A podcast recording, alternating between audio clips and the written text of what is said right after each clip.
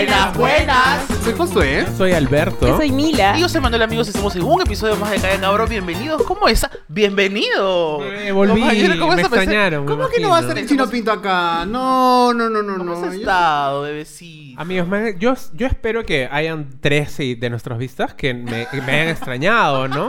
Yo les pido disculpas, estuve en Iquitos preproduciendo una película que voy a grabar en noviembre, nada más, ¿no? Ya volví. Ya volví aquí para grabar una hora Una de peli. ¿Qué programa, tal los ¿no? calores? ¿Qué tal, qué tal el Yo, ¿me han fuego? visto que soy súper abrigado ahorita? O sea, es que he venido de 31 grados en Iquitos Claro, a aquí a el menos, menos choca, 10, te ¿no? choca. Entonces estoy sintiendo frío. Pero lindo, Pero, pero imagino. ¿qué tal besas tú? ¿Qué tal beso? Claro. Bebé. Ah, del episodio pasado. Bebé, yo necesito... Yo, en verdad, a mí me parece una falta de respeto que hayan hecho un programa de besos sin mí. Lo siento. Porque acá les puedo dar un poco de, de Pero así ¿no? rapidito nomás. ¿Qué tan buen besando? ¿Quieres es? probar, este, Manuel? Bueno. Ya probé. ¿Qué? Empezamos con el resumen de la semana. ¿Qué cosas han pasado esta semana? Buenas, malas. ¿Cómo has amanecido esta mal semana. Milagros? Yo he amanecido bien temprano hoy día, Manuel, te diré. También. Estoy en pijama, no ve acá abajo. bueno, no sé, ¿qué, qué, qué, qué noticias hay esta No vamos a semana? hablar de política porque la verdad No, estamos como un poco este, confundidos, este, conflictuosos. Y además porque estamos grabando esto viernes a las 7 de la mañana y no se ha votado la confianza todavía. sabemos qué va a Así que pasar no con el sabemos país. qué ha sucedido. Ay. Pero, yo confiamos podría- en que el lunes todo va a estar bien. Confiamos. Yo, este, podría dar una noticia cultural, pues, ¿no? Se terminó el. Festival de Lima eh, ayer, domingo. Ayer se terminó el Festival de Lima, fui jurado. Ah, Jurado. Wow. Oh, y el 2021 me está, pero ya brindando. Yo, el, ese es mi último episodio. Gracias por la oportunidad, ¿no? Me, Chino para- Pinto, te esperamos. me voy a. No, más Qué bien yo voy a entrar al show de Larry, ¿no? Sí. Ay, Reemplazando a ah, Yeli. a Bueno, Yeli. Este, pero terminó el Festival de Lima, ha sido un, placer ser jurado, ¿no? Ganó esta película llamada Clara Sola, felicitaciones a la película, ¿no? No, no saben de qué estoy hablando, pero creo que van a seguir las películas por un tiempo, así que pueden ir a verlas, ¿no? Eso es un Así poco, es. sí. Qué lindo, eh, ministro Me de ha Cultura. gustado, empezamos con buenas noticias. ¡Qué milagro! ¡Qué milagro! Pero ahora empiezan las malas, ¿no? ¿Qué ha sucedido la semana pasada, Josué Ay, Parodi? ay, ay. Bueno, esta semana hubo una noticia eh, muy violenta. Eh, una joven eh, fue asesinada por su agresor que salió de la cárcel después de haber sido eh, recluido por poco tiempo en realidad. Y lo lamentable de la situación es que esto es solo uno de los tantos miles de casos que suceden diariamente. Eh, no sé si ustedes saben más al respecto del caso. Yo lo vi de- desde lejos y me pareció una de las cosas más O sea, el- Terribles, en realidad. él En, en- en prisión preventiva, si no me equivoco, y como que se acabó el tiempo de la prisión preventiva y, y lo, li- lo- lo soltaron, pues, ¿no? Y sin darle quizás protección a la, a la- a la víctima, ¿no? Sin este, estar más de cerca con lo del caso, o sin... El, el problema creo en, el, en este... Yo no, yo no sé tanto de leyes y esas cosas, pero es que los procesos judiciales toman demasiado tiempo, ¿no? En Son el Perú, procesos muy complejos todo. en este país. Claro, entonces... eh, es algo, lamentablemente, es una noticia que saltó, pero no es que sea la única que haya sucedido en el año, ni, ni- ni, no sé, pues en los últimos años. O sea, todo el tiempo hay este, violencia contra la mujer, es algo como tan normalizado en este país. ¿no? Y por eso recuerdo que esa noticia salió al día siguiente de que Pedro Suárez Vértiz hizo una publicación sobre Natalie Vértiz, de que básicamente le dijo, este cosas este, así como la objetivizó, no dijo que rico estás, pero como eres- tienes dueño, yo, Yo ya no te voy a respeto. mirar, yo te respeto, ¿no? Y claro, el- siento que ahí está la, la raíz de, o sea, hay gente que, que me, que yo lo tuiteé, me acuerdo, y me dijeron, eres un exagerado para comparar ambas cosas, pero claro, la, la raíz de, de la violencia más física, de las muertes, de las violaciones, lo que sea, tiene que ver con ese poder que los hombres sienten que tienen sobre las mujeres. Con- sobre el machismo más que interiorizado, ¿no? Claro. Vienen de acciones muy, muy, muy, muy pequeñas que pueden desencadenar en cosas como esas, ¿no? Exacto. Y el otro día, perdón, eh, Alberto preguntaba, ¿pero por qué haría alguien algo así? Y nos poníamos a pensar y conversar. Y dije, claro, él tiene el espacio para hacerlo, o sea, tiene las vistas, tiene los likes, tiene las reproducciones, tiene lo que fuere, tiene el espacio para hablar y decir lo que le venga en gana. Entonces, la atención que le hemos dado, como hemos aplaudido tantos medios que reproducen cualquier tipo de violencia, este hombre se siente en la necesidad de compartir algo tan nefasto. O sea, Claro. Igual que fuerte, qué responsabilidad tiene él te- llegando a tanta gente. Y lo más lamentable son los comentarios que avalan sus palabras. Entonces, igual creo que eso nace desde la desinformación, ¿no? Es Entonces, lamentable. por eso mismo, Manuel, hoy día vamos a hablar sobre feminismo. Para Oye, que ya la segunda parte, ¿no? Sí, Porque hicimos, hicimos... hicimos un episodio de feminismo. sí, yo les recomiendo por que vayan a escucharlo. En, en nuestra Bueno, primera sí, temporada. no, sí, este es el segundo episodio que estamos haciendo de feminismo, ¿no? Hace cinco presidentes hicimos un episodio con Gabriela Zabaleta y con Javiera Esternillas. Hicimos un episodio sobre feminismo. No está en video, está solo en audio, pero vayan a buscarlo. Pero lo pueden escuchar, ¿no? por aquí va a aparecer, o por aquí va a aparecer un enlace que pueden escucharlo en YouTube. que el- o, por algún lado, Por pero el editor lo va a poner. Oye, gracias por invitarnos a hablar del fe- Eh, feminismo. Muy bien, yo voy a definir el feminismo. El feminismo eh, es, ¿no? No Eh, somos los indicados. el amor, ¿Qué a lo No, privado, bebés, ustedes no son los indicados, por eso la producción Sí. me ha brindado aquí invitadas de verdad. Así que Ay, automáticamente qué yo bueno, qué bueno. He traído a tres mujeres hermosas para poder hablar de feminismo el día de hoy. Para empezar, mi amiga, hermana mujer, Ángela Orrego Villacorta. Ella es una abogada, activista, feminista y creadora del blog que admiro mucho empoderadamente, Bebé. Bienvenida al set de Calla Cabro. Sueño hecho realidad, al fin, Dios mío. Hace años quería venir y estar acá con ustedes. La siguiente invitada, ella es Fiorella Ferrari, ella es activista, feminista, interseccional y orgullosa bisexual. Bienvenida.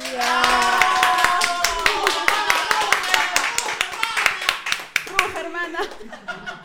Gracias por la invitación, estoy muy contenta de estar en este espacio y con tan grata compañía. Ay, qué hermosa. Y la última invitada, ella es Marina Kapoor. Ella es actriz, cantante y activista. Bienvenida.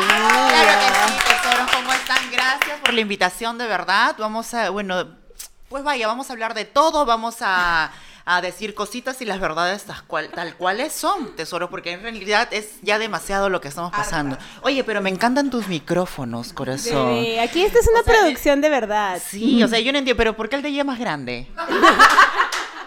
O sea, vamos a hablar No sobre feminismos no contra el machismo con elementos fálicos. Claro.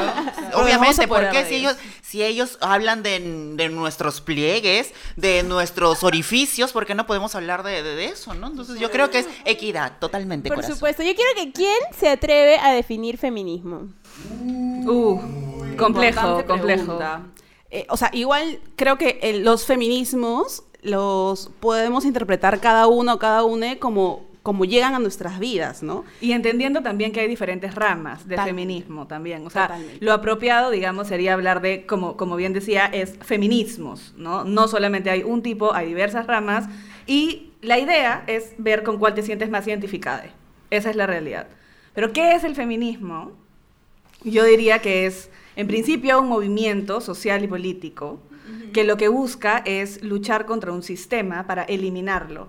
La palabra que todo el mundo odia, el Patriarcado. patriarcado, ¿no? Donde dices patriarcado y la gente se asusta, te dice que eres una loca, psicópata, que de qué estás hablando, que no existe, que no existe el machismo, pero después matan mujeres, entonces es como... Nos violan, nos Porque, acosan. claro, porque las están matando, un poco raro. Entonces, creo que hay que entender que este movimiento político y social lo que busca es empezar a cambiar las cosas Sí. para mejor. Sí. Esa es mi, mi humilde opinión. Quienes discrepen, bueno, no me sigan. Listo. Em, yo quería empezar este espacio preguntándoles cuándo es que escucharon de la palabra feminismo, porque, o sea, yo no tenía idea hasta probablemente más de los 20 años que existía esa palabra y realmente como que, oye, esto me resuena y esto es una lucha a la que me voy a sumar, ¿no? Entonces, Sí. más o menos, ¿en qué momento escucharon del feminismo? Ah, ya. Cuando el feminismo, de hecho, eh, es muy probable que haya llegado en, en el caso personal y quizás en el de muchas amigas y compañeras al- al- en los espacios, eh, desde pequeñas, porque ya empezábamos a cuestionarnos, pero como determinarme o autodenominarme como feminista, creo que fue entre el 2015, ¿no? 2015 aproximadamente, con esta, en teoría, cuarta ola del, Ni Una Menos. Era como si antes yo decía, soy la jodida, soy la que se cuestiona todo. eh, decir que soy feminista era como quizás algo que me excluye de ciertos espacios, ¿no?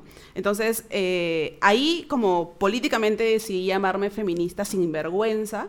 Sin embargo, ya desde eh, atrás siempre nos hemos cuestionado cosas, ¿no? O sea, desde la universidad, en el trabajo, me he ido cuestionando cosas. Entonces, eh, y también me ayudó mucho eh, sumarme a espacios activistas, pero Internet fue un gran canal ¿no? Internet me acercó a lecturas feministas, a cuestionamientos, a producción audiovisual que acá en Perú no generaban, pero sí en otros espacios. Este, y ahí fue donde empecé a acercarme al feminismo y bueno, hoy es como, ya, no, ya sé que no es el feminismo, sino son los feminismos, ¿no? Y que como complementando lo que te, tú decías, con el tiempo me he ido dando cuenta que es los feminismos son justicia social, ¿no? Y eso le incomoda a las personas, sobre todo a los hombres heterosis. Entonces, la justicia social es, eh, es eso, es que todas y todas podamos tener no las mismas, eh, no es una igualdad porque somos diferentes, pero sí las oportunidades y, y, sin joder al resto, ¿no? O sea, es como, déjame mi- en mi existencia sin joder al resto y... Ahorita aparece el primer comentario que dice, no todos los hombres. No todos los hombres matan. Y, y es- y eso es muy cierto. O sea, yo quiero acá a- a decir así como que preguntarles a ustedes que son como que las más técnicas. Eh, no es porque no sepan, ¿no? Claro que no, sino que simplemente para que el público pues pueda pueda apreciar un poco más. Muchos, y yo he escuchado esto decir de que, ah, ustedes son feministas. Entonces es como decir, es tan malo como que decir son machistas. Sí. Entonces, Siempre lo confunden. Claro, entonces eh, eh, ilústrenos un poco cuáles serían las diferencias, ¿no? Porque, o sea, no es, o sea, no, no son igual el machismo como el feminismo. O sea, sería lindo hablar de la etimología de la palabra, porque si bien, o sea, ahorita el feminismo como palabra tiene una carga negativa que, que ya lleva de, de tiempo, pero también por el hecho de que viene de la- del fem y de alguna manera dicen, ah, es lo contrario al machismo. Claro. Entonces, eh, Para nada, para nada. O sea, en realidad, a ver, creo que lo primero que tenemos que entender es que el machismo, que también es un sistema de opresión, así como hay diferentes otros tipos, el racismo, el clasismo, la homofobia, etcétera, eh, lo que quiere hacer es predominar a uno sobre otro. Y en este sistema, ¿quién predomina? Al hombre, hetero, cis, en su gran mayoría. Blanco en su mayoría. Blanco en su mayoría también, y con, digamos, privilegio de clase. También, esa es la realidad. Y de- a- justamente al contrario, reduce, minimiza, rechaza y violenta a la otra expresión que es la mujer. Porque también recordemos que estamos en un sistema binario, desafortunadamente, en donde siempre vemos como hombre-mujer y perdemos el espectro de las diversidades. A todas las feminidades, ¿no? A toda expresión que no a- a- apele a la masculinidad es lo que te rechaza, es lo que te es lo que te eh, lo que te violenta básicamente, a quien violenta. Exacto, ¿no? Y, o sea, y existimos. Soy una mujer trans, o que quieres que me ponga calata y decir, oye, yo existo. Acá ¿no? estoy, acá estoy. Corazones. Claro que no. calate, por favor. Bueno, no, no, no hay presupuesto, no hay, no presupuesto, corazón. Pero es que es muy cierto. O sea, si, si, si alguien sabe de machismo, somos mucho también las mujeres trans, ¿no? Que somos, pues, este, marginadas por un montón de cosas. O sea, aparte, y en mi caso, yo por ser chola, por ser este trans, y, y- y- y bueno, o sea, yo creo que es algo que, que Claro, ¿quién te va a nosotras lo hemos no existe? adoptado nosotras lo hemos adoptado por la misma opresión que tenemos, ¿no? Entonces, este, eh, vaya, pues, no, o sea, ¿por qué no podemos hacer lo mismo que ellos hacen? Y yo Y- creo que lo que buscan más es la equidad, básicamente. O sea, tener la libertad, creo yo, de poder tener los mismos derechos, oportunidades, libertades, por ejemplo, en el tema de la libertad sexual. O sea, las mujeres en general, y sobre todo, como, como bien decía Fiore, la mayoría de, de personas que no se relacionan con lo hetero, en realidad, como para hacer una distinción más, más general. Quienes no se relacionan con lo hetero son personas sumamente marginadas. Ni con lo sociedad. hegemónico, ¿no? Ni con lo Ni con lo hegemónico. hegemónico. Entonces ahí entra un sinfín de problemas que, la, que justamente a través del machismo y otros sistemas de opresión quieren ser minimizados. Y eso es un problema tremendo en realidad. Y creo yo que hoy por hoy no nos estamos dando cuenta del impacto que esto está generando en la sociedad. Lo tenemos totalmente normalizado y como decían antes los chicos, ¿no? O sea, por ejemplo, tienes a Pedro Suárez Vértiz hablando de la manera más natural del mundo de un tema evidentemente machista y misógino, altamente misógino, y la gente celebrándolo. Como, ¿por qué te Exacto. molesta que lo digas si estás celebrando la belleza? Ay, ay, ay, entramos en... Primero que por qué tiene que opinar, ¿no? Claro, exacto. no, y, y- y lo, y lo- o sea, lo que sigue es que la misma chica pues lo agradece, ¿no? Como si fuese un cumplido Claro. y, y eso es la parte, eh, o sea, es, es una forma de expresión también de aceptar el machismo y, y que está bien, o sea, de normalizarlo. Sí, ¿no? es bueno decir que las mujeres también podemos ser machistas. machistas. Cada Ay, ni qué decirte las mujeres trans también. También, persona también. puede serlo, en realidad. Como, yo creo Es que poner esa etiqueta de como, no, tú no puedes ser porque tal cosa. A mí también a veces me han dicho, es más, yo hice un post de actitudes machistas en las mujeres, ¿ya? Que para esto es el, el mejor post que he hecho, creo, porque es el que más engagement ha tenido. Pero me pusieron varios comentarios diciendo, las mujeres no pueden ser machistas, ¿qué te pasa? Eres Sí un podemos. ignorante. Claro. Lo como, somos, de hecho. Digamos, quieres llamarle reproducción de machismo y no nacer machista, llámale de esa manera. Al final, el, el- el acto, digo, es exactamente lo mismo. Totalmente. Igual está generando violencia. O sea, hemos crecido y nos han criado, eh, por lo menos estas nuevas generaciones, espero que ya cada vez menos, en esta sociedad machista. Entonces, tenemos, así tengamos sesgos, ¿no? Y, y cada persona, no solamente las mujeres, en toda nuestra diversidad, eh, basa un proceso de construcción, ¿no? Que cuando nos empieza a incomodar es más difícil seguir existiendo porque ya vemos, es como las gafas moradas, ¿no? Cuando te pones esta- estas gafas moradas y empiezas a ver y a cuestionarte lo que normalmente se te han ido enseñando, instruyendo y normalizando, hace que la vida sea más difícil, ¿no? Que nuestra existencia y que nos podamos cuestionar todo. Pero ese es un gran primer paso, ¿no? Además que, volviendo al tema de eh, lo contrario del feminismo y el machismo, de hecho, lo que hace el machismo es odiar a, a las mujeres, es oprimirlas, a cualquier ser feminizado, y lo que vendría a ser su opuesto es la misandría.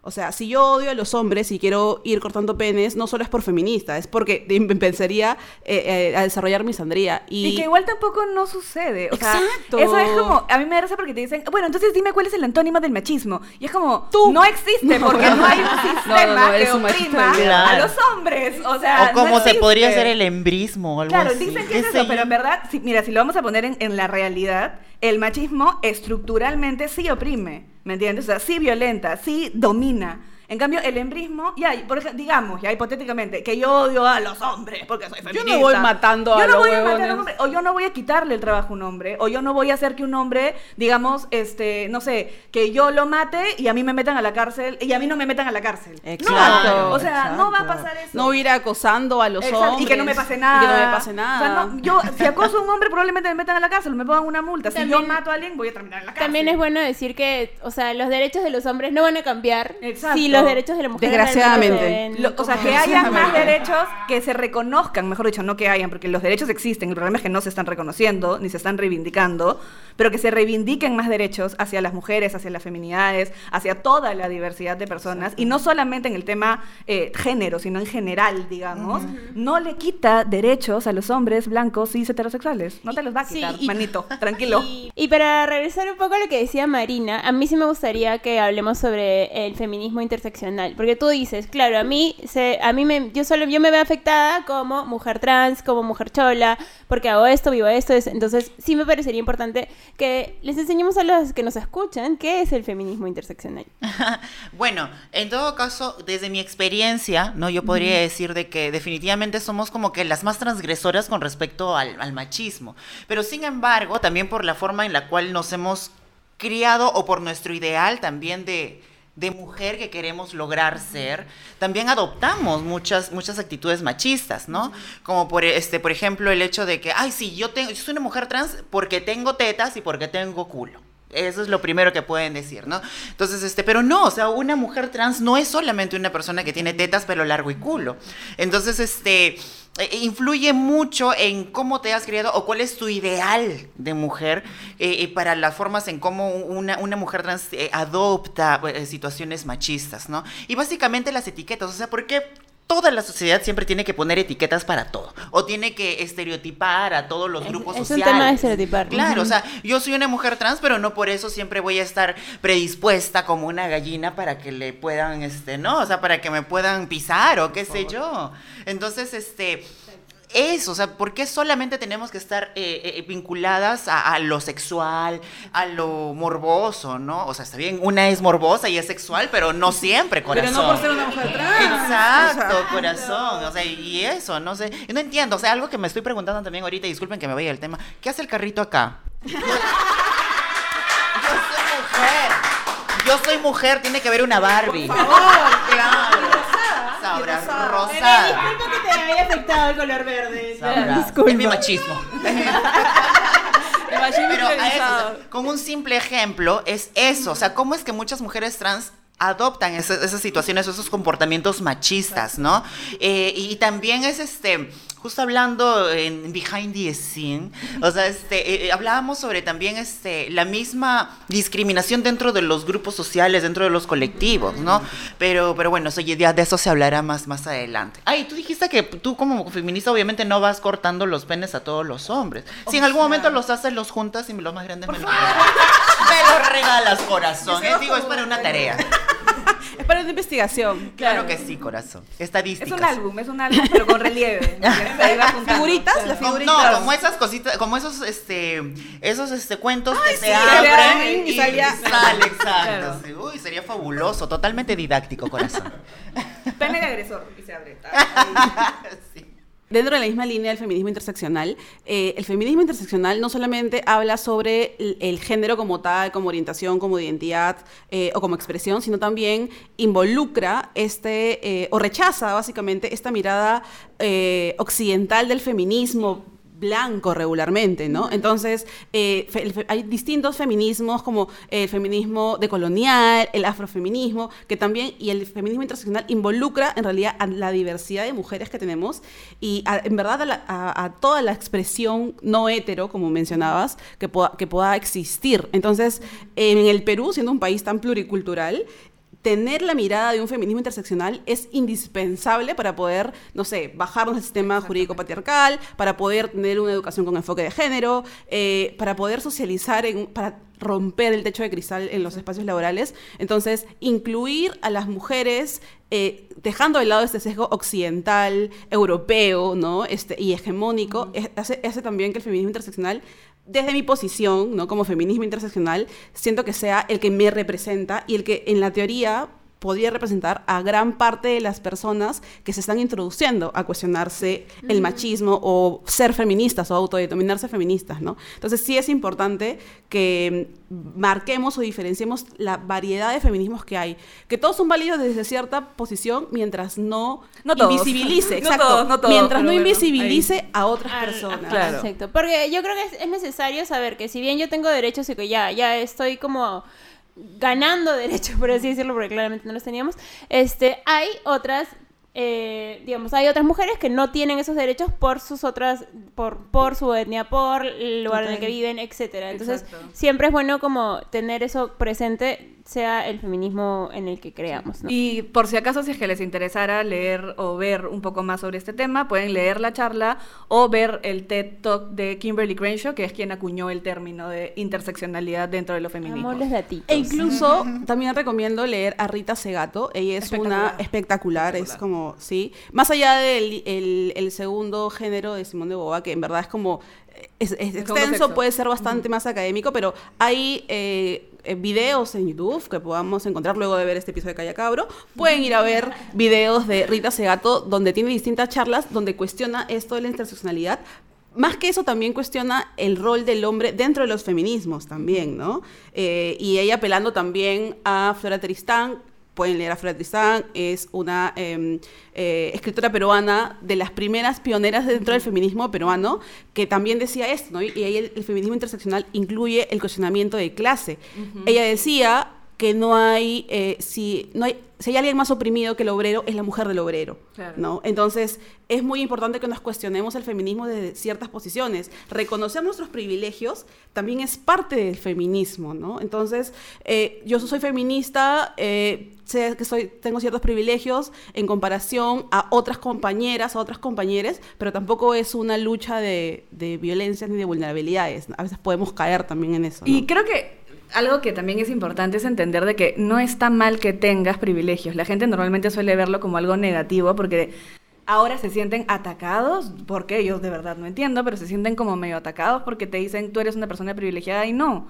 El punto con los privilegios es que veas qué haces con ellos. Digamos, la, la lucha que yo llevo dentro de los feminismos claramente no es la misma que la de Marina. O sea, evidentemente, que yo esté totalmente comprometida con la lucha feminista, sí, por supuesto, pero también tengo que darme cuenta de que mi voz no tiene que ser la que más escuche, porque no soy la persona más vulnerada dentro del sistema patriarcal. Entonces, básicamente gira en torno a Capitalista. eso, capitalista, exacto.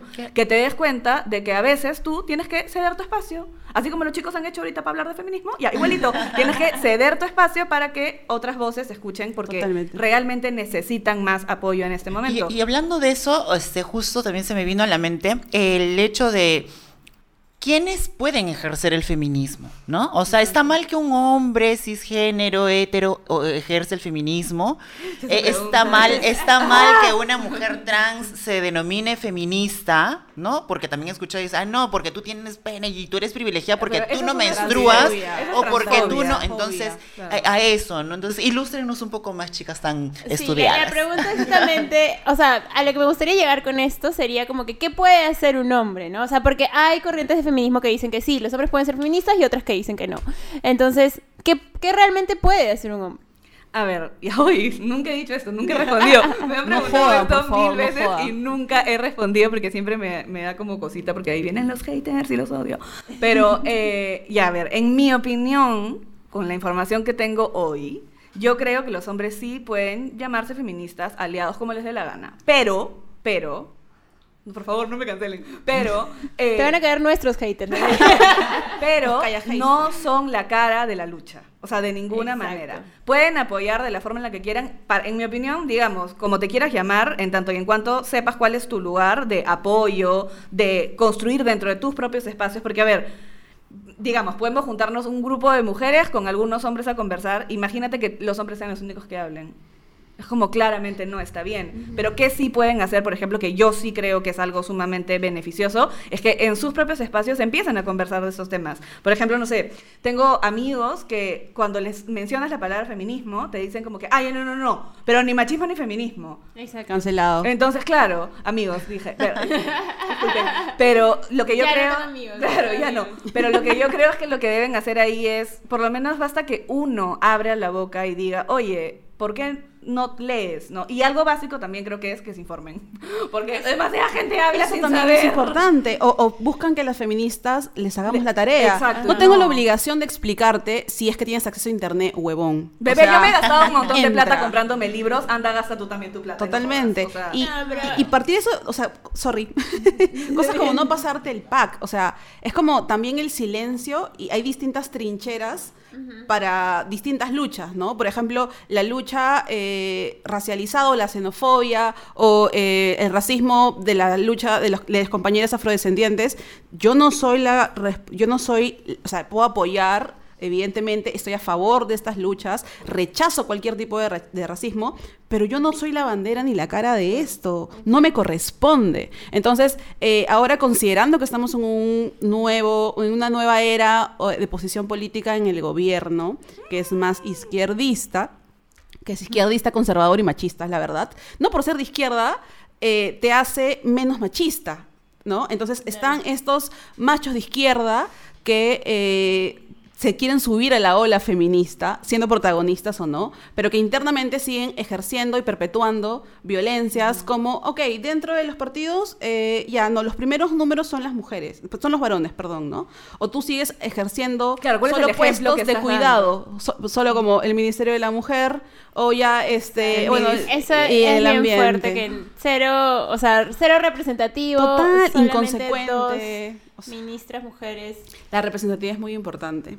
O sea, es muy Sí, importante. es Y en los medios también, ¿no? En los medios que veamos, eh, también dentro de la lucha feminista buscamos bajarnos esta hege- hegemonía, ¿no? Que, lo, que es lo que tú decías, esta construcción de mujer que tenemos. Entonces, si no vemos, si no nos vemos representadas en los distintos espacios, como por ejemplo tener a una primera eh, presidenta del Congreso abiertamente feminista como Mirta Vázquez, en verdad ha sido, es muy importante para las distintas generaciones, incluso para nosotras mismas, para vernos representadas o representadas. También la construcción que habían, y eso también va dentro de toda la emo- homolesbobitransfobia, en los medios de comunicación tradicionales, de ver a las mujeres en nuestra diversidad en ciertos estereotipos, ¿no? Como decías, las mujeres trans siempre sexualizadas, las mujeres afroperuanas siempre dentro de estos roles como de, ay, cultura y eso, y es como, no, o sea, eso también es parte de la lucha feminista, ¿no? Bajarnos estos roles y estos estereotipos eh, y que el feminismo interseccional también abarca.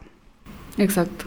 Y eso se siente feo, ¿no? O sea, es como cuando, o sea, el estereotipo siempre se siente feo. A mí como cuando me dijeron, este, Marina, voy a abrir una nueva, un, un- un salón de belleza. Puedes venir a trabajar, oye, pero yo no soy estilista, ¿no? O sea, yo soy maquilladora, pero yo no soy estilista. Ay, no, Marina, lo que pasa es que si un salón de belleza no tiene su cabro, no tiene prestigio, me dice. Entonces yo creo que eso sí es una Oye. frase entre chistosa, pero muy fuerte a- a- Sí, final. y esos son machismos interiorizados y también este me gustaría hablar de los micromachismos, ¿no? O sea, yo creo que todas las personas, bueno, si es que realmente queremos, podemos estar en deconstrucción constante, o sea, la deconstrucción nunca se va a detener porque lastimosamente vivimos en una sociedad que nos, nos ha educado de manera machista desde el comienzo, ¿no? Entonces, por eso mismo tenemos interiorizados micromachismos con los que quizás tenemos que luchar día a día y que las personas que quizás no ven, no, no, o sea, no entienden o a veces dicen, oye, no, pero esto es normal, o sea, esto es lo que lo tengo como, como preset, ¿no? ¿Estás disfrutando de este episodio? Calla Cabro es producido, editado y difundido por un grupo de amigos. Te invitamos a apoyar este proyecto a través de Yape y Plink y hacer que nuestras voces se escuchen cada vez más fuerte. Busca el QR en nuestras redes sociales o al 936-434-904. Muchas gracias. No, y yo creo que esos, esos, esas cositas, más bien se debe de empezar de esas cositas pequeñas para no llegar a un desenlace como de repente asesinar a alguien. o lo que te han dicho a ti, que es Exacto. violento. ¿no? Normalizar ese comentario, por Exacto, ejemplo. o sea, eso, o sea, comenzar con esas cositas y cada una, cada una tiene que ver cuáles son esos eh, eh, eh, aspectos o acciones que hacemos que contribuye a que podamos seguir normalizando actitudes machistas. Y ¿no? son cosas demasiado básicas. O sea, por ejemplo, que siento que esto es algo que tenemos totalmente normalizado. El estar en un restaurante, por ejemplo, y que la cuenta se la den al hombre, en una, re- en una pareja heterosexual. Brother, ¿Por qué? fuerte. ¿Por qué el hombre es el que paga? O sea, en mi relación yo he pagado muchas veces. Entonces, o sea, no entiendo. Empoderada, ¿no? No, porque Empoderada, me hacer- Si yo lo no estoy trayendo y lo estoy pechando al hombre. O sea, ¿por qué yo no voy a pagar? O no sé, cosas como justo lo que les contaba antes, como asumir, por ejemplo, y esto también es un micromachismo, aunque sea un poco más complejo quizás de entender, pero asumir que una mujer que no tiene un cuerpo normativo o hegemónico está embarazada. Y no está embarazada. O sea, solamente está gorda, ¿me entiendes? Y como no, eso no tiene absolutamente nada de malo. Y eso es algo, por ejemplo, que a mí me pasó ya varias veces y ahorita justo les contaba, me pasó en el taxi. Entonces es como, ¿por qué? Y hay miles, o sea, yo de verdad, a cada vez que escucho que pasa una cosa así, digo, y, y creo que lo importante acá es, como decía Marina, reconocerlo, o sea, decir, ya, pero esto no está bien, pues, esto, acá hay algo rarito. Si está mal, te incomoda. Si, si te incomoda, está mal. Exacto, acá hay algo raro, mm, no, porque, no sé, digamos, si yo me pido una chela y mi, y mi flaco se pide una margarita, Asumen que es la tuyo. margarita es para él, él está pidiendo, o sea, encima haz bien tu trabajo, o sea, como apunta bien de quién es cada cosa. Y, y los micromachismos, de hecho, con el tiempo espero que dejemos de llamarlo como micromachismos, porque si acumulas esto, termina siendo el patriarcado en su máxima expresión, ¿no? Entonces, también eh, reconocer, y a veces es duro reconocer estos, volvería a mencionarlo como micromachismos, en personas que tú quieres, ¿no? Como por ejemplo en tu familia, en tu papá, en tu hermano, en tu pareja, ¿no? Los micromachismos o estos machismos en relaciones sexuales, o sea, era muy duro lo que decíamos. Eso también está muy relacionado con la eh, frágil masculinidad, ¿no? Con esta toxicidad de mata a tu macho. La masculinidad Mata a tu tóxica, macho, o sea, es como Dios. hombre, mata a tu macho, que te pueda meter un dedo por el culo, no te hace menos hetero. Lávate el poto. Lávate el poto, por favor, Lávate lávense el poto, poto. hombres heterosis, lávense el poto y lávense el pene, por favor, siempre. Sin Lávense- quesos, lávense. por favor, sin requesones, sin olores fastidiosos. Y antes Ay, no de tener, tenemos antes de tener relaciones sexuales no tiene nada de malo que te metas un ratito al baño y te des una remojadita. Nada Las de manos, malo. las Les vamos a agradecer bastante. Tengo, Córtate las uñas también, gracias. tengo una pregunta. ¿Cómo hacemos nosotras, mujeres, que los hombres no nos caen bien, pero amamos el pene? Entonces, ¿cómo, cómo hago yo feminista en el amor? O sea, siento que es súper complejo encontrar a alguien y encima como realmente, o sea, ambos tener que estar en esta deconscru- deconstrucción constante en la que, oye, yo te puedo pagar las cosas, yo te puedo meterle la mano por el poto. O Bueno, sea, ya vamos es- entrando eh, como por mi tema, ¿no? Bebé, edúcanos, por favor. No, es que yo creo... Comienza ahorita. Go. Entonces, este, yo creo que, mira, o sea, dentro de lo que es la comunidad trans, el hecho de que yo invite a un chico, ¿no? Y creo que también en, en- en la comunidad de las mujeres cisgéneros también, o sea, eh, que está mal el que tú lo invites, o sea, no, no está mal, o sea, yo lo quiero invitar y a, a la, a la final el maricón es mi plata. O sea, a la final me ha costado mi sudor y yo lo quiero invitar y ya, pues es mi gusto, ¿no? Es mi forma de empoderamiento, corazón. Entonces, este, claro que sí. Entonces, este, yo creo que estas cositas no están mal, es disfrutar. Y, y con respecto a lo que decías, ¿no? ¿Por qué no te dejas meter el dedo?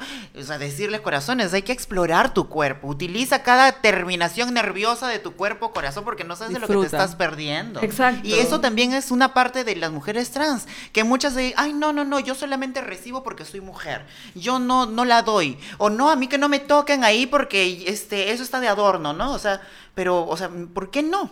Si es tu cuerpo, o sea, es, es, es co- o sea, con esto no quiere decir de que todo mundo tiene que ser versátil o todo mundo tiene que utilizar sus genitales este, que, que aún tiene masculinos, pero disfruta de tu cuerpo. Y yo creo que mientras que ambas personas estén de acuerdo, pucha, o sea, bienvenido sea. Pero estas, esas act- actitudes de, ay, reprimirte por el hecho de pensar de que te hace menos mujer, y es por la forma en la cual la sociedad te ha criado con estos, estos, estos micromachismos, pues está mal, porque a las finales no estás disfrutando de ti, corazón. Disfrutemos de cada una, de cada una. De hecho, como, como mujer bisexual, te escuchaba y decía como resonaba muchas cosas, eh, mis experiencias. eh, y, y sucede esto, que justo también hablamos al inicio, eh, mientras más me acerco al feminismo, mientras más me deconstruyo, más rechazo, porque sí es la palabra correcta, más rechazo tengo sobre, o el interés sobre conocer a otros, a más hombres heterosis, ¿no?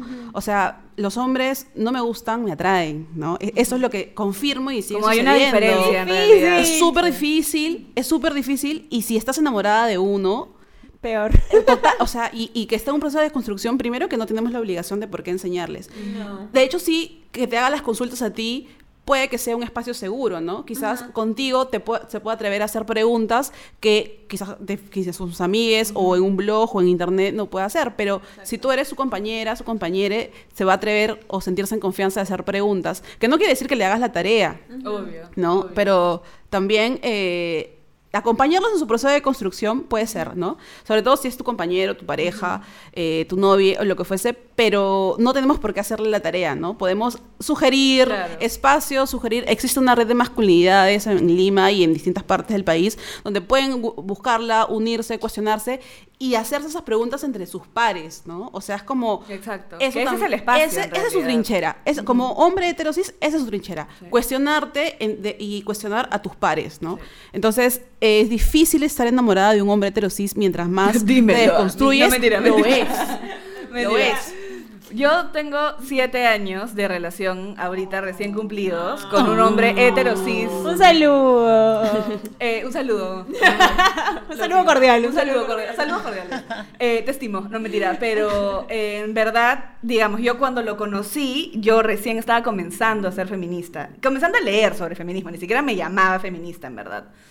¿Cómo hiciste, amiga? Y bebé, complicado. Este, pero sí, eh, digamos, cuando yo empiezo a leer sobre feminismo, si lo conozco, eh, estábamos en otra época totalmente distinta en nuestras vidas, ¿no? O sea, a mí, me, digamos, yo soy abogada, me encantan los temas sociales, siempre he estado vinculada con eso, y cuando conozco el feminismo me enamoré del tema, o sea, dije, ah, ya, esto es lo que tenía, perdón, esto es lo que yo tenía que empezar a leer, este era mi espacio, acá pertenezco. Y mientras te vas reconstruyendo, vas reconociendo también. Vas reconociendo un montón de cosas que dices, ¿qué está pasando con esto? Esto no debería estar sucediendo. Y la toxicidad en relaciones. Exacto. Eso, Y el amor romántico. Oh, el amor romántico y cómo los celos. Yo era, yo era una loca, loca, o sea, celosa, eh, posesiva y felizmente gracias, Dios mío, por el, perdón, gracias universo, no creo. Este, católica, ya nada, ¿no? Empecé a darme cuenta de que estas cosas en realidad eran más que realmente sentirlo, era como lo que decía Marina antes, ¿no? Cómo nos han enseñado que tenemos que ser las mujeres, ¿no? O sea, y es súper fuerte. Ya después de siete años, creo que lo que podría decir de que es lo más importante en una relación con un hombre cis hetero es que él también tenga interés por deconstruirse. Porque si no hay interés... Si no me la seca. Claro, si solo quiere quedarse en su, eh, digamos, en lo que aprendió, en la comodidad de lo que su mismo género le permite, porque claramente sí le permite una comodidad inmensa, si eso quiere, no va a funcionar esa relación. No con una feminista, por lo menos, ¿no? No con una feminista loca como yo. Pero sí, eso. Y también es difícil como feminista eh, tener cualquier relación con una persona que no tiene interés en cuestionarse estas, vulnera- es- estas violencias, ¿no? La- Las violencias machistas. Porque en relaciones lésbicas también hay machismo, ¿no? Eh, este juego de roles de que eh, la toxicidad masculina también se ejerce en relaciones lésbicas. Hay violencia de género en relaciones lésbicas. Hay amor romántico en relaciones lésbicas, ¿no? De hecho, quizás en menos cantidad no hay muy poquísimos o no conozco en realidad en lo personal casos de feminicidios en relaciones lésbicas, ¿no? Eh, pero sí de violencia, de toxicidad, como decías, de este control y este juego de roles eh, bastante fuertes. No me ha pasado a mí, felizmente. Mis relaciones lésbicas han sido súper eh, hermosas y, y bellas, pero sí sucede. Entonces, eh, como decíamos al inicio, las mujeres también podemos ser eh, machistas. Por ser parte de la comunidad LGTBQ no te hace menos homo, lesbo, transfóbica. Este, de hecho, como bisexual, la bifobia con el machismo es algo que Es fuerte. es fuerte, ¿no? El estereotipo de, ah, eres bisexual, trío. Ah. o sea, no, mi, mi, mi, mi promiscuidad no va por ser bisexual. Contigo no, ¿ah? gracias. No, y eso es muy cierto. Yo recuerdo, bueno, yo en mis, en mis historias, que una vez me fui a beber aquí nomás al centro de Lima, este, exactamente a Colmena, y ahí conocí a una mujer trans. Y esta mujer trans, este, bueno, estaba pronta a viajar a, a Argentina y nos pusimos a tomar un roncito, pues, ¿no? Ahí en, en la esquina, ahí transgrediendo, bueno, viviendo experiencias, esperando que venga el serenazgo. Entonces, este, pero ¿a qué, ¿a qué iba esto? Que ella comenzó a contarme su relación que ella tenía, en, o sea, que había tenido última. Y me mostró unas fotos donde ella literal estaba bañada en chicha, o sea, estaba con la cabeza reventada, cortada acá, y yo me percaté de que ella tenía un montón de cortes. Ah, no entendía. Dije, ¿qué- En- ¿por qué está bañada chicha. en chicha? Ay, Dije, ay, qué chicos. fetiche. Le falta un poquito de calle, un poquito de... eh, Le sí, recomiendo, bueno, sí. le recomiendo salir con chicos peligrosos. ¿Cómo quedamos? Feminista blanca. ¿Cómo quedamos? Feminista blanca. Feminista blanca. Cierra el Bueno, blog, cierra el blog. continuando, entonces, este, y yo le decía, pero ¿qué te ha pasado? Y la chica, pues, este, me comentaba de que eso se lo había hecho su marido. Y yo le dije, pero ¿por qué te dejas? Y ella me decía, este, bueno, con su vocecita, pues, no decía, ay, maricón, es que como es mi marido, yo le dejo que me haga todo, porque es mi marido y así me siento más mujer. Pero ¿cómo te vas a sentir más mujer? Entonces, es cierto, y yo, y ahí saliendo de la broma, es cierto que hay muchas chicas trans que se someten eh, a este tipo de relaciones, ¿no? Y ellas creen que esto está bien, porque en fin es su hombre, pues es, es su marido, y ellas para con tal de sentir esta feminidad, dejan que las agredan y que lleguen a estos extremos. Imagínate el nivel de normalización que ha llegado el golpear en pareja. Exacto, exacto. Entonces, eh, me contaba también que un día ella estaba caminando con una amiga y que de una moto vinieron y le metieron un palazo. Y que la, y ella cuando volteó no dijo nada porque era su marido, que la había dejado en su cuarto y que le había metido un palazo porque la había visto en la calle con la amiga. Entonces, este tipo de relaciones tan tóxicas, que lo podemos decir tóxicas, pero hay que ver el, o sea, hay que ver también que es porque ella es esos, insisto, estas pequeñas cosas que es el micromachismo, con la cual ha crecido, con de repente que la han criado o que ella ha visto de que eh, de- en su alrededor, pues obviamente las mujeres tienen que callar, tienen que dejarse Esos son los golpear. estereotipos de género. Exacto, también. entonces, y ella misma está creciendo en- con eso. Entonces, en todas las, en todas las, en los colectivos sociales existe este tipo de cosas que tenemos que cambiar, que tenemos que ayudar. Y, y en mi caso, eh, trato de que los chicos que, se- que están conmigo, eh, bueno, ocasionales. Eh, di- dije Los plural, dije plural. Pensé en voz alta. Bueno, vaya, sí, pues esto con un montón. Entonces, este, o sea, e- el de cuando estamos conversando, ¿no? O sea, cuando él está en su cigarro, yo en mi cerveza, estamos, este, comentando sobre estas cosas, o sea, este, muchas veces, no sé si les ha pasado, que vienen y nos cogen como, como si fuésemos, este, su padre confesor. Oye, ¿verdad? Y eso también me eché, ¿por qué padre confesor? ¿Por qué no madre confesora? Bueno, claro, claro. Pero el catolicismo de religión. Pero sí me parece importante, o sea, hay un todo un tema de, de propiedad en las relaciones, Exacto. que es lo que, incluso que es lo que hace Pedro Suárez Vértiz, pues, ¿no? Porque todo, o sea, todo lo que dijo es como, ok, ella es propiedad de otra persona, entonces ahora yo no puedo verla, este, ni opinar al respecto. Y el problema real es que ni siquiera es solo Pedro Suárez Vértiz, es la gran mayoría del país todo. y la gran mayoría de. Latinoamérica. O sea. Eso, es que no ven No más ven. allá, o sea, no ven el, trans- el trasfondo de lo que está diciendo. O sea, simplemente porque dice, ay, sí, es que le está diciendo que está guapa, pues. Ay, sí, es que está diciendo de que es una mujer este, totalmente maravillosa, porque tiene... Y lo felicita, claro, lo felicita al hombre porque tiene una mujer hermosa. Pero Claro, no ven el se compró su carro. Exacto, es como yo justo decía, ¿no? Ay, sí, o sea, sí, la- lo felicita porque, oye, sí, qué, qué carrazo que te compraste, te felicito, ¿no? Oye, qué, qué bonito perro de, de, de, de, de pedigrí tienes y te Claro. felicito por qué eso. bonita tu monstera nueva en tu terraza. Amigo no, amigo no. Claro. Y, y de hecho, o sea, la propiedad se traslada en general, ¿no? Por eso es que vivimos de acosos en la calle. o sea, ¿por qué el, el huevón cree que puede comentar acerca de mi cuerpo en la calle? Porque tiene cierto sentido de que, ah, es mujer, entonces tengo como que el poder sobre su cuerpo para comentarlo, para decir algo. Se sienten con el derecho. Yo y si vamos más ex- si vamos a lo más extremo, o sea, ¿por qué ellos tienen que decir, ah, su mamita, qué culazo? ¿Acaso yo paso y digo, ah, su papito, qué vergaza? paquete. ¿No? O sea, es eso, o sea, yo no le estoy ¿Manuel? diciendo, oye, este, ¿no? Obviamente que una está caminando y, o sea, como chica fina que soy, pues agarras y como que disimuladamente estás mirando, ¿no? Pero, pero no es que, no es que tú estés ahí y, y digas, ah, su qué tal pingaza o qué sé yo. Pero es que Entonces, igual el tema del acoso sexual en la calle, la vez pasada estaba leyendo un texto sobre eso y es bien fuerte, en verdad, ya. Cuando te dicen, por ejemplo, qué tal culazo, o qué ricas tetas, o a mí, literalmente una vez saliendo de, de una institución del Estado porque estaba trabajando, era practicante todavía, me gritaron, voy a decirlo. Dilo, Lo, corazón. lo ta- lo Es un micro abierto. Ya, me dijeron, te meto pinga. Yo tenía 19 años. O sea, estaba afuera, me- o sea, estaba esperando que me entreguen unos papeles y me estaba fumando un cigarro.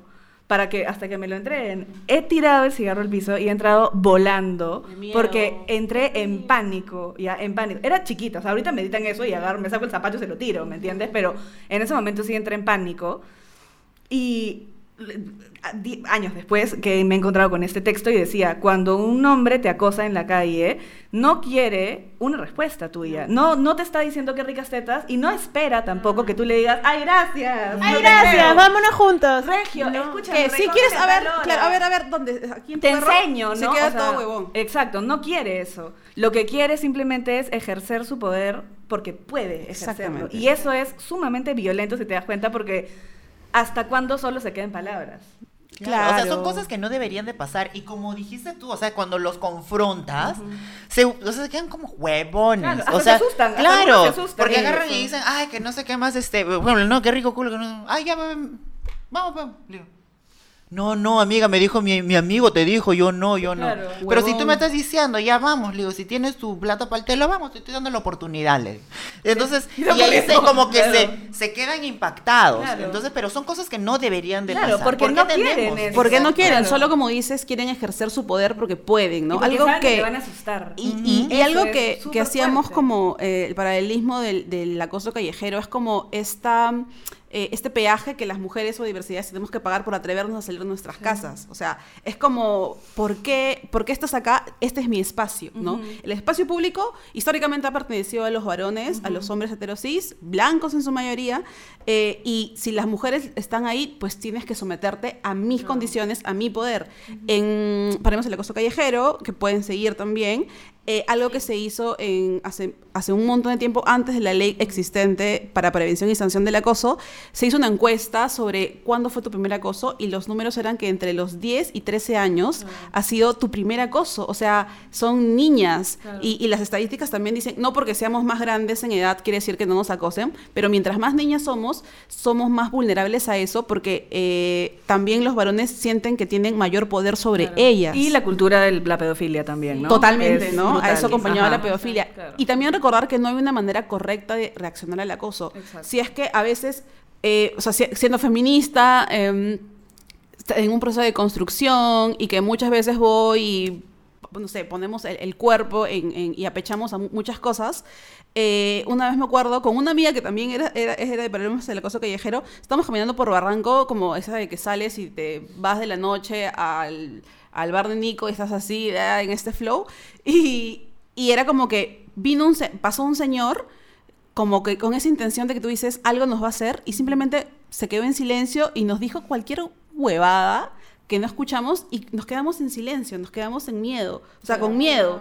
Cuando quizás en otro, yo te diría ahorita, voy y le saco la mierda. Claro, Éramos dos, pero no. podíamos Depende sacar- mucho del contexto en el que estés. Exacto, también, el o estado sea, emocional, Con del quiénes lugar. estás, si es de día, si es de noche, cómo estás vestida también incluso. Y de hecho, o sea, ahorita que tú mencionabas lo de que estabas, como eres súper joven para que cuando te acosaron, este, recordé- no, no, es que me, da- me dio Porque se acordó de la frase. No, me ha, dado, me ha dado como que, o sea, cringe inside, porque yo de chiquita, o sea, yo, me, digamos, como que evolutivamente me crecieron tetas como que súper temprano, entonces que tenía 10 años y, y era el momento en el que más me acosaban, o sea, si es que más me he sentido acosada ha sido cuando no tenía ni idea de que era el sexo. Ay, bebé, qué duro. Entonces, Bebé, sí, 10 porque, años. no sé, porque mi cuerpo evolucionó rápido, entonces por eso mismo los hombres se aprovecharon y solamente cada vez que salía a la calle a comprar era, era un espacio para, para ser acosada. Es una mierda. Es que es súper fuerte. O sea, yo, por ejemplo, eh, tengo un gran trasero.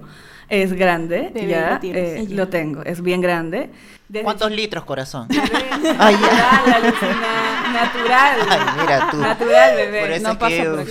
Bendiciones, Suerte- bendiciones. Suerte de algunas, suerte de algunas. Pero siempre, eh, digamos, como no- normalmente cualquier persona diría, ah, la increíble tener como un potazo, mañas, como espectacular.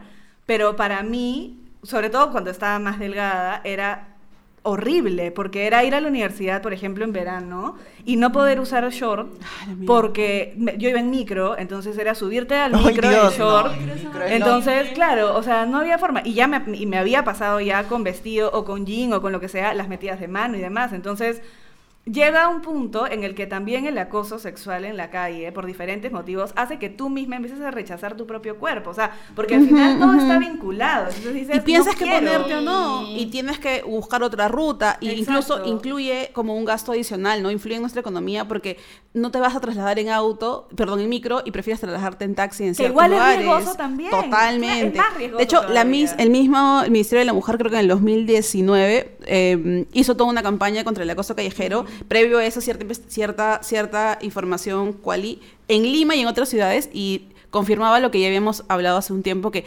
siete de cada nueve mujeres ha sido acosada en los últimos seis meses, ¿no? Y en pandemia también. Claro. Sí. O sea, en pandemia la, la- la- la encuesta fue virtual que se, que se hizo era que sientes que el acoso callejero ha disminuido, ha aumentado o se mantiene igual. El 56% decía que aumentaba y el 40%, menos del 40% decía que se había mantenido. Cuando no habían casi personas en la calle y quienes perpetuaban o quienes ejercían eso eran los mismos agentes del orden, policías, serenazgos. Era, es súper... O sea, es fuerte porque, por ejemplo, yo salía a comprar con mascarilla. O sea, ya, estás en pandemia, sales con mascarilla, Claro. sales en pijama porque no te vas a cambiar. Igual te acosan. O sea, no los tiene primeros meses que absolutamente ibas, que parecía nada. literalmente un condón, ¿no? O sea, como totalmente envuelta y igual, sí. Pero es que es muy cierto, o sea, y eso también influye mucho. En mi caso, o sea, yo cuando recién transité, me, o sea, me hice mi cuerpo como a mí me dio la gana hacérmelo, pues me sentía rica, pues, ¿no? Empoderada. estás rica, bebé, estás No, rica. me Estás sentía, rica. estoy un poquito, bueno, y es muy cierto, lo dije intencionalmente para que me lo digan, pero, pero bueno, este, ya lo sabía. Entonces, este, no, pero, o sea, yo solía utilizar jeans y salir así, pero ahora es que es como que ya no, o sea, no creo que el mismo acoso de Da la miedo, gente ha, ha- ha influido en mi forma de vestir, porque prefiero llevar una chompa grandísima o estar en buzo. Pero aún así, como dices tú, aún así te, te fastidian, aún así te acosan, aún así están ahí este, hostigándote. Y, Lo de la, la verdad que- mascarilla era brutal, en verdad. Era O ya una exageración. O Sí, sea, Es más, yo vi un TikTok, no fue, no fue acá en Perú, pero fue en Estados Unidos. Era un chico, un, un hombre con pelo largo, literalmente, eh, y con su mascarilla, y tenía ojos verdes.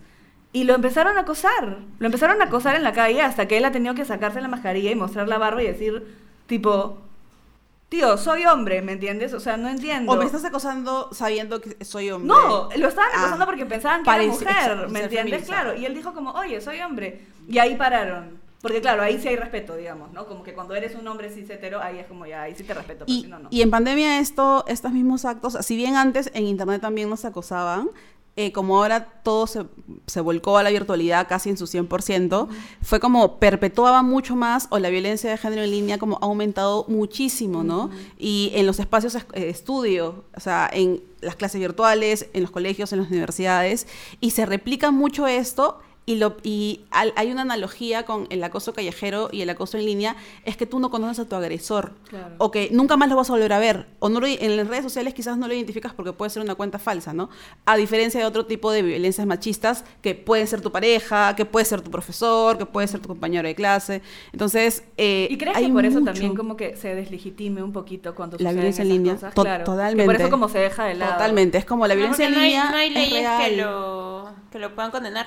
Sobre todo también... hay, hay Hay, leyes, hay. hay. leyes, pero que no están adaptadas ni, ni entienden en su- como de manera total cómo funciona la tecnología. El problema en realidad ahí son los operadores de justicia. Totalmente. La- el, digamos, ya está recogido como delito de, de diferentes temas. eh, de- decreto de la- 1410. Ajá, exacto. Eh, se han recogido diferentes te- tipos de acoso, en realidad, pero los operadores de justicia no saben aplicarlo. Pero con operadores de justicia me refiero a fiscalía. Hasta el mismo la- policía. el, mismo No policía, saben. el sistema judicial. O sea, tú llegas con un caso, por ejemplo, eh, las dick pics, que te Sí. mandan la foto del pene.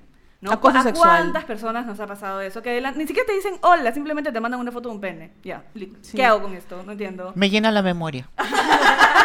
Me llena la memoria. o sea, Claro. O sea, ¿qué Si no te esto? pido nudes, no me mandes. Exacto. Exacto. Y eso técnicamente tú lo puedes denunciar en la Sí. comisaría. De, de hecho, eh, acá también suena como a Cherry, pero pueden encontrar en la página de Hiperderecho o en las, en, el- en las redes sociales de Hiperderecho. eh, la- el proyecto se llama Tecnoresistencias, que es un centro de resistencia feminista contra la violencia de género en línea, ¿no? Y está el chantaje sexual, la difusión de imágenes íntimas, el acoso como tal y el acoso sexual, porque el acoso puede ser también eh, bifobia o transfobia, no necesariamente con una connotación sexual, ¿no? Claro, co- acoso violento. violento. digamos. Entonces, Ajá, sí claro. es denunciable si vas a la comisaría por chantaje, eh, acoso o acoso eh, sexual, tienen que recibirte la denuncia en la, en la comisaría. La difusión de imágenes íntimas sí te piden que vayas al Poder Judicial, porque es algo que hasta ahora se sigue Claro, debatiendo. porque siempre deberían recibirte la deberían denuncia en la recibirlos ahí, pero sí existe esa, eh, esas rutas de atención. Ahora, que funcionen exactamente es algo que aún No, particularmente porque vas a llegar a la comisaría y va a sigue- haber un ajá. policía hombre que no va... Exacto, porque no, a saben. creerte. la forma en la que reciban tu caso. Por ejemplo, yo algo que, que me enteré hace poco, incluso, abogada, me enteré hace poco, es que no te tienen que pedir pruebas al momento de meter una denuncia. Exacto. O sea, tú llegas y sientas la denuncia, así no tengas ni una sola hoja de nada, ¿ya? Y eh, yo dije, ah, ya, genial, y, y lo compartí como para que la gente sepa.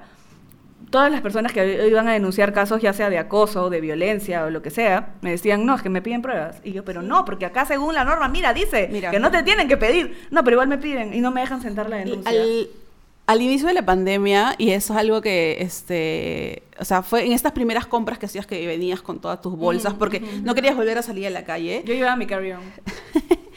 era, es un muy buen punto, hubiese hecho eso. Lo sigo haciendo, perdón. Pero este, fuimos a comprar eh, al Totos de Miraflores y un tipo nos empezó a grabar a mí y a mi roommate por debajo de su, de su falda. Entonces fue, y la reacción que tuvo, yo me quedé media paralizada, pero la reacción que tuvo ella, si era bebé, te mando un besito, fue como agarrarlo y decirle, me este huevón me está acosando. Y las personas de Totus Una llamaron a la policía, los, nos fuimos a la comisaría en autos diferentes y estábamos como meterte un, a un, en contexto pandémico además, ¿no? Era como una semana desde la declaración del, de la, Ahí nomás. Ahí nomás. Y nos quedamos desde las 6 de la tarde hasta las 2 de la mañana en la comisaría, solamente por la ineficiencia de la policía. Claro. Primero porque nos decía que, primero que nos, nos delegaron a, una, a un espacio, luego nos delegaron a la comisaría y dijeron, esto no es acoso, esto es eh, violación de tu intimidad. Y es como, señor, yo he sido, o sea, es como, te, te explico cómo funciona la ley, porque he sido parte de la mesa, o sea, es como, Claro. te explico cómo funciona la ley, Le- abrí, abrí- y le enseñaba el, cómo, el, el código, o sea, de la 3314, existe un decreto de ley, no, señorita, esto no es necios, necios, necios, necios, porque sentían que tenían la razón. Lo tuvimos a compartir por Twitter, lo rebotamos eh, por las páginas de Paremos, con otras compañeras, hasta Wendy Ramos lo compartió. Y solo así fue que el comisario dijo, bueno, pues la tenemos que atender si han hecho bulla. Porque llegó a... Exacto. Entonces, si no tenemos las mujeres el privilegio de conocer nuestros derechos, si no tenemos el privilegio de acceder a Internet, este caso, éramos mujeres, somos mujeres adultas, ¿cuántas o sea, se está poniendo todo más denso, pero ¿cuánto, cuánto de estos casos están como olvidados, ¿no? O sea, y yo estoy, yo te lo digo como yo, a pesar de estar tan empoderada o lo que sea, yo no sería capaz de llevarlo a la comisión. Y, O sea, y no, está hay- mal, hay y no está mal, y no está mal, Ajá. no está mal. Hay cada una, hay un- muchas maneras de, de tener, este, acceder a la justicia o de buscar justicia o reparación, ¿no? Claro. Y yo creo que también es, es de cómo, qué, qué es lo que está haciendo el Estado por, por, o sea, por capacitar, por enseñar a los servidores públicos frente a este tipo de Nada. situaciones, ¿no? Nada. Absolutamente nada. O sea, y, y- y yo comprendo todo lo que ha pasado, porque yo también cuando he ido a, a- a- a denunciar, me han tenido horas de horas. Preguntando, preguntando y te pelotean y te Y pelotean. la revictimización. Exacto, Claro. entonces, y si no, y si no, o sea, como que no pones mano dura, o no le llevas a la prensa, o no haces bulla, como, como dijo el, el comisario, pues no, no hacen nada. Entonces, eso es algo que, que el, el Estado debería de poner mucho hincapié. O sea, ¿de qué sirve que esté la norma Claro, si no lo van a ejercer? Es lo que yo digo, siempre está, o sea, ¿para qué sirve la norma en papel si al final no la puedes usar? O sea, no, no sirve de nada. Podemos tener 20.000 normas que digan erradicación de la violencia contra la mujer, pero si al final del día igual sales a la calle y tu ex te jala el pelo por la pista y no le pasa nada. Ineficiencia del Estado. Bueno, yo creo que tenemos para rato Sí, sí, lo este siento, tema. lo siento. Pero eh, quería agradecerles por estar aquí y sobre todo invitarlas a las reflexiones finales. No sé qué mensaje le quieran dar a las personas que nos ven o algunas, no sé, eh, referencias o algunos datitos para las mujeres que están, que están en sus casas, que quieren denunciar o que no saben a dónde acudir, no saben dónde buscar información, etcétera. Mm, yo les diría que, antes que nada, si es que has vivido o estás viviendo un caso de violencia, no es tu culpa, tú no lo provocaste, tú no lo causaste. Si quieres denunciar, denuncia. Si no te sientes lista, no denuncies todavía. No estás sola. Eh, busca grupos de ayuda. Hay muchas mujeres que hemos pasado lo mismo que tú y que te podemos apoyar. Mm, y no es tu responsabilidad tampoco tener que ir a someterte a un proceso judicial tan doloroso como es en el Perú. Entonces, tranquila, que acá tienes hermanas que te van a cuidar y que van a estar contigo. Qué bonito corazón. Bueno, yo he de decirle a todas las chicas, en mi, caso, pues yo como activista trans, a las mujeres trans, de que el empoderamiento y el conocimiento es lo único que nos va a abrir puertas y nos va a dar las armas para poder eh, saber actuar ante situaciones de discriminación, situaciones machistas, situaciones de violencia.